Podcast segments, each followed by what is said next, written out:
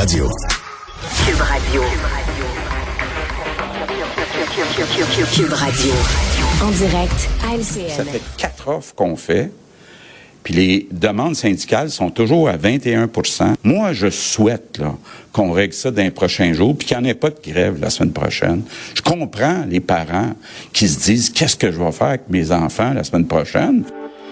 Emmanuel Latraverse, Mario Dumont et Antoine Robitaille, notre jouteur du vendredi, sont avec nous. Euh, le gouvernement attend toujours la contre-offre des syndicats. Mario, pourquoi il ne vient pas, cette contre-offre? Ben, les syndicats auraient l'impression, ou disent avoir l'impression que ce serait commencé à céder, mais c'est un peu ça la négociation. là. Je fais un pas dans une direction, l'autre fait un pas. Euh, moi, moi, je suis de ceux qui pensent, je l'ai dit publiquement, je pense qu'en termes de de notion que la grève devrait être un dernier recours. Bon, je suis pas connu pour être quelqu'un qui est très pro-grève. 19 fois sur 20, je contre la grève. Bon, mais je vais accepter une grève quand c'est un dernier recours, quand on me prouve qu'on a tout essayé.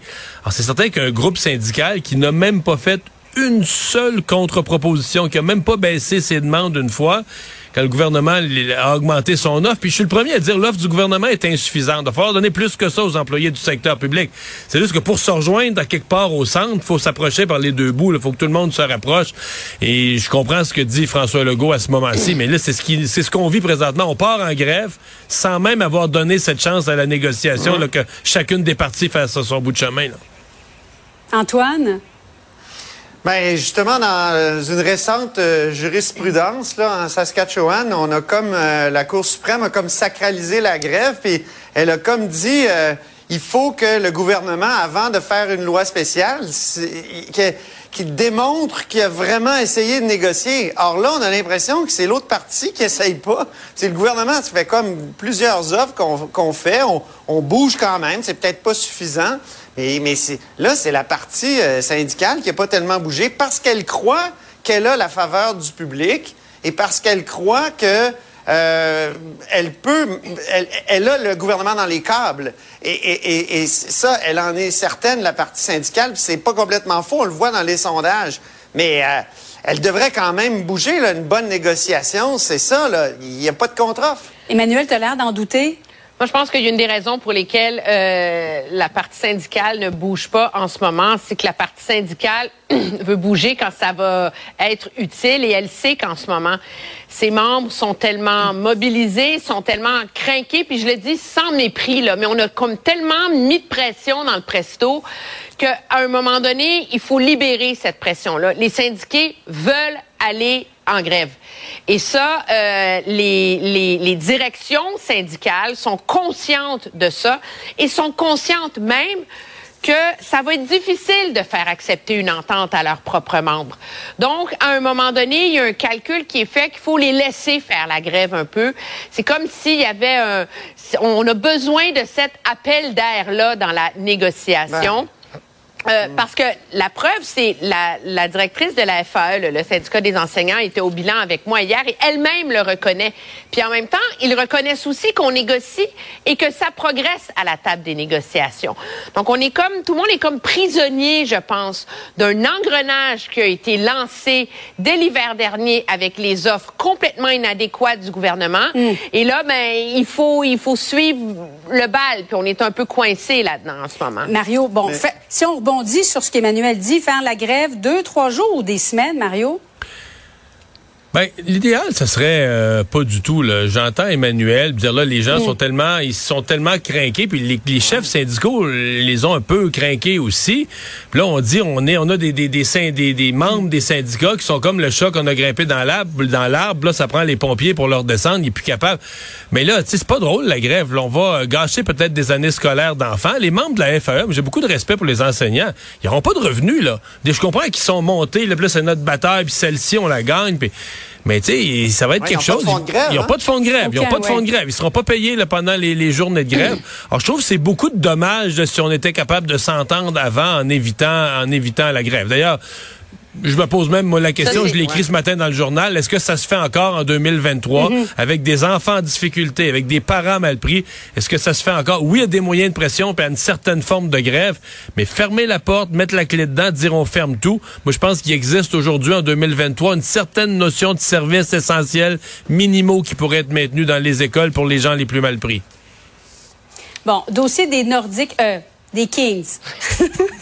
On va les avoir, les Nordiques. On va les avoir. Il nous a promis, M. Legault. Antoine, ça a été annoncé à Québec mardi et on a euh, interrogé les gens de Québec comment ils avaient digéré la nouvelle depuis? On va les écouter ensemble. croyez toujours? Non, je ne crois pas. Pourquoi? Oh, ça fait trop longtemps qu'on était après ça. Euh, non, j'y crois pas. On aimerait ça, mais on malheureusement, je pense pas qu'on l'aille. Pas vraiment.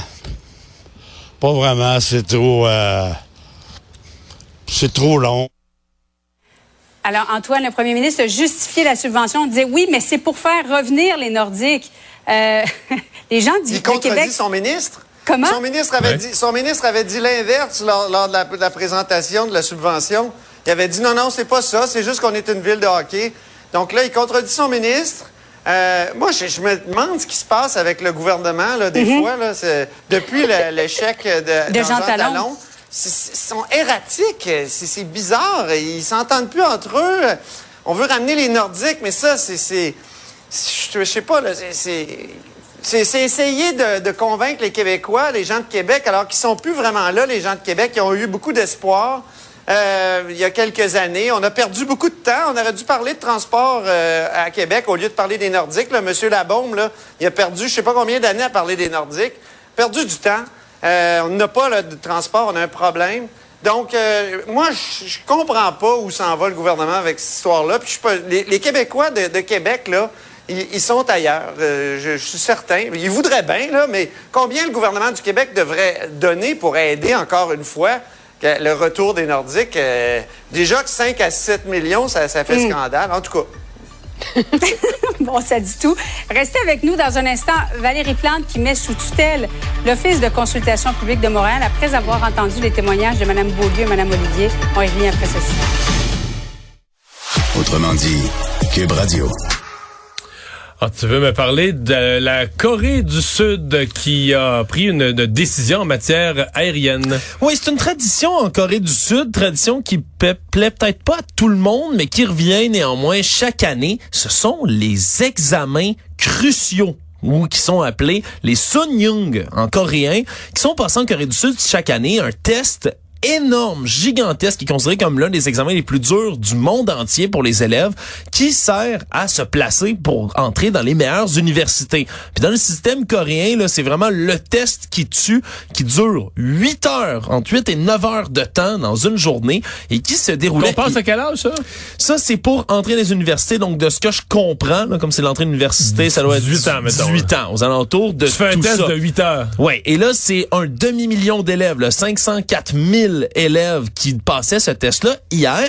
Puis comme c'est un test qui est considéré comme tellement important pour entrer à l'université, ben il y a des mesures exceptionnelles qui sont prises. Et c'est pour ça qu'entre autres, le ministère des Transports de Séoul a décidé d'amener une interdiction nationale à tous les décollages et tous les atterrissages d'avions pendant 35 minutes, ce qui correspond au test auditif d'anglais, pour être sûr que les élèves entendent comme il faut l'anglais qui est posé dans la question et qu'il n'y a pas de bruit des avions. Puis c'est pas une blague, Mario. Il y a au moins 90 vols qui ont dû être reportés à cause de l'examen. Les avions étaient obligés de voler à minimum 3000 mètres d'altitude pour pas déranger. On a aussi demandé aux services publics, aux grandes entreprises, de changer leurs heures d'ouverture pour pas qu'il y ait de trafic et d'embouteillage pour empêcher que des élèves puissent se rendre à l'examen. La bourse de Séoul a ouvert une heure plus tard que d'habitude, même pour l'examen en question. Donc, on prend les grands moyens pour que les élèves puissent passer l'examen qui, comme l'on le dit, est vital, mais surtout excessivement difficile. Et là, cette année, il y avait une nouveauté. Mario, on a enlevé la question qui tue.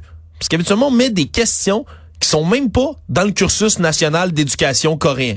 C'est fou comme ça.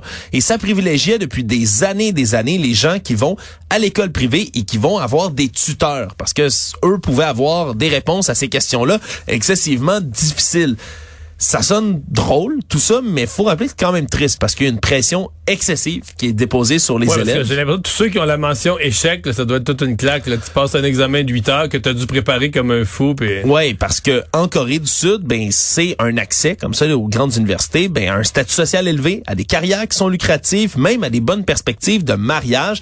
Et la pression, ça crée un système éducatif qui est ultra compétitif en Corée du Sud. Ça favorise la dépression et le suicide des adolescents, dont les taux sont parmi les plus élevés au monde. Et on dit que c'est pas moins de 20 milliards de dollars dépensés chaque année par les ménages sud-coréens pour des cours privés et des tuteurs pour les élèves de du primaire et du secondaire, selon les statistiques officielles.